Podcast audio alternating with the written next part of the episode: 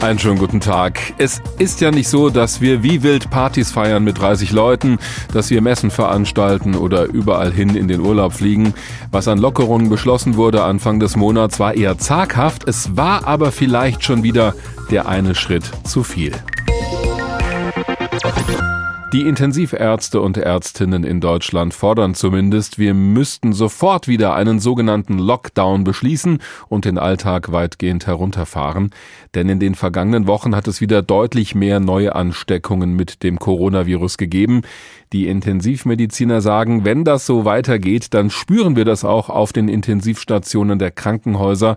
Dort werden momentan rund 2800 Leute mit Covid-19 behandelt. Es könnten aber schon bald wieder 5.000 bis 6.000 sein. Darüber habe ich mit Martin Stürmer gesprochen, Virologe und Leiter eines Labors in Frankfurt. Herr Stürmer, wie schätzen Sie das denn ein? Hat die Politik da einen Fehler gemacht, weil sie eben doch ein paar Dinge wieder gelockert hat im Alltag? Ja, das kann man durchaus so stehen lassen. Ich halte es auch für einen Fehler tatsächlich, weil wir haben davor gewarnt, dass die Zahlen, äh, basierend auf der diese Lockerungen äh, beschlossen worden sind, eigentlich nicht darauf hingewiesen haben, dass es äh, gefahrlos möglich ist. Wir hatten zwar einen Abwärtstrend gehabt über viele Wochen hinweg, aber zu dem Zeitpunkt hat man ja schon gesehen, dass dieser Abwärtstrend äh, aufgehalten worden ist und sich sogar wieder in einen positiven Trend umgewandelt hat. Zeitgleich äh, gab es die ersten Hinweise, dass die britische Variante vor allem sich in Deutschland sehr stark ausbreitet. Und das war letztendlich gerade mit den Erfahrungen, die die andere Länder mit diesen Varianten gemacht haben, tatsächlich im Nachhinein auf jeden Fall ein Fehler. Aber das ist doch ein spannender Punkt. Sind die Zahlen jetzt hochgegangen, weil die britische Mutante sich immer weiter ausbreitet oder wegen der Lockerung? Ja, beides. Ähm, es ist so, dass tatsächlich ähm, die Variante erstmal sich ausgebreitet hat. Das hat man definitiv gesehen.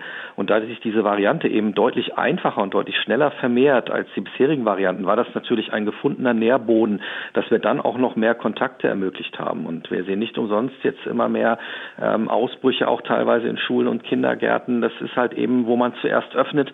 Da findet das Virus natürlich sehr, sehr viel Möglichkeiten, eben sich zu verbreiten.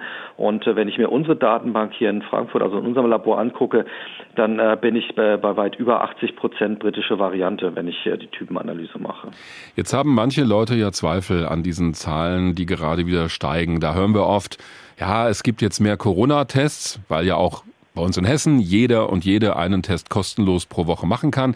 Und deswegen, wenn mehr getestet wird, führt das zu mehr bestätigten Corona-Fällen und deswegen gehen die Inzidenzzahlen wieder hoch. Was halten Sie denn von dem Argument?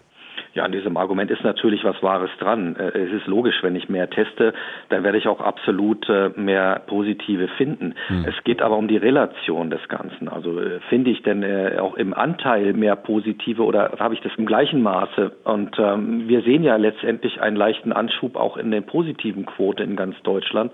Und das zeigt halt auch, dass wenn wir, egal wie viel wir testen, wenn der Anteil der Positiven steigt, dann habe ich einfach ein erhöhtes Ausbruchsgeschehen und äh, die Ausbreitung der Varianten Daten, die jetzt äh, flächendeckend in Deutschland auch immer wieder gemessen wird, spricht ihr Übriges.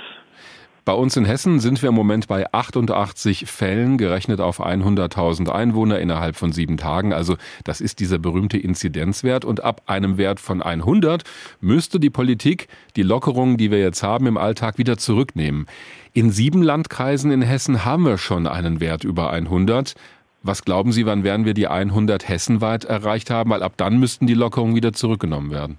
Ja, ich habe ähm, so ein bisschen abschätzen ist es schwierig, aber ich denke, wenn es so weitergeht, wird das nicht mehr lange dauern, äh, bis wir die 100 äh, auch in Gesamthessen erreicht haben. Also reden wir da das, über Tage oder über Wochen? Ich würde mal spekulieren, dass das äh, nicht nur über Wochen geht, sondern dass wir in der nächsten Woche schon über solche Inzidenzen reden werden. Hm. Und äh, mein zweites Problem ist, dass ich äh, ja schon da, wo die Kreise teilweise schon über der 100 sind und auch länger über der 100 sind, wird ja teilweise auch nicht konsequent gehandelt. Und wenn ich dann zum Teil auch höre, dass Länder wie Brandenburg darüber diskutieren, ob man nicht ab 200 erst ähm, diese Notbremse zieht, dann weiß ich nicht, wo wir noch hinwollen, weil ich sehe jetzt schon die Befürchtung, dass es mir eigentlich die 100 sogar schon ein zu hoher Wert ist, um da erst auf die Bremse zu treten. Meiner Meinung nach, da schließe ich mich gerne den Kollegen von der Intensivmedizin an, das wäre jetzt schon angebracht. Da sind wir wieder bei dem klassischen Dilemma. Ich meine, dass die Schulen auch in Hessen wieder zum Teil geöffnet worden sind, hat ja auch damit zu tun, und das haben wir ja auch in der Umfrage rausgefunden, dass viele Schülerinnen und Schüler sagen, ich sitze nur zu Hause, ich brauche endlich mal wieder Kontakt zu anderen. Und natürlich geht es auch um die Vermittlung des Unterrichtsstoffes. Auf der anderen Seite haben wir das Infektionsgeschehen. Müsste man da nicht intelligenter mit umgehen mit der Lage, als nur zu sagen, entweder einen Lockdown oder entweder Lockerung? Es muss doch irgendwas dazwischen geben, oder? Ja, da bin ich ganz bei Ihnen. Es ist tatsächlich so, dass äh, ein durchaus nachvollziehbarer Druck auch, auch existierte und existiert, wieder etwas mehr Normalität in unseren Alltag einzubringen. Und äh, man hätte das sicherlich auch anders gestalten können. Es war ja nicht so, dass wir gar nicht wussten, was wir an Möglichkeiten haben, als wir vor zwei Wochen über diese Lockerung diskutiert haben. Wir haben ja eine Idee, dass wir mit äh, flächendeckenden Impfungen äh, auch über Hausärzte und Betriebsärzte viel mehr Menschen erreichen können, jetzt wenn der Impfstoff entsprechend ausreichend zur Verfügung steht. Wir haben die Schnellteste auch für die Heimanwendung zugelassen. Wir haben also auch die Möglichkeit, äh, viele Bereiche mit vermehrtem Testen auch deutlich sicherer zu machen. Nur der Schritt wäre gewesen, erstmal diese Geschichten zu etablieren und dann zu lockern. Da hätte man trotzdem eine Perspektive geboten und gesagt, hier, wir haben die und die Dinge, die wir jetzt noch erledigen müssen und dann können wir anfangen, gezielt ähm, wieder Dinge zuzulassen. Man hat den zweiten Schritt vor dem ersten getan hm. und das fällt uns jetzt auf die Füße. Mit anderen Worten, wenn wir jetzt einen Lockdown machen oder versuchen, möglichst gut die Menschen zu schützen, können wir dann diese dritte Welle noch aufhalten? Ja, wir sind äh, letztendlich schon ziemlich gut drin in der dritten Welle. ähm, es wird sicherlich einige Anstrengungen erfordern und ich bin mir tatsächlich nicht sicher, ob es reicht, äh, auf die Maßnahmen zurückzukehren, die wir ähm, vor dem 1. März gehabt haben oder ob da nicht teilweise sogar noch ein bisschen härter auf die Bremse getreten werden muss, weil das haben letztendlich die Erfahrungen in Großbritannien und Irland gezeigt. Man kann auch diese Variante wieder gut in den Griff bekommen, weil die Zahlen sprechen ja dafür, aber man muss halt gehörig auf die Bremse treten, also sprich auf jeden Fall die Lockerung Veränderungen zurückführen und gegebenenfalls sogar noch stärker ähm, auf die Bremse treten.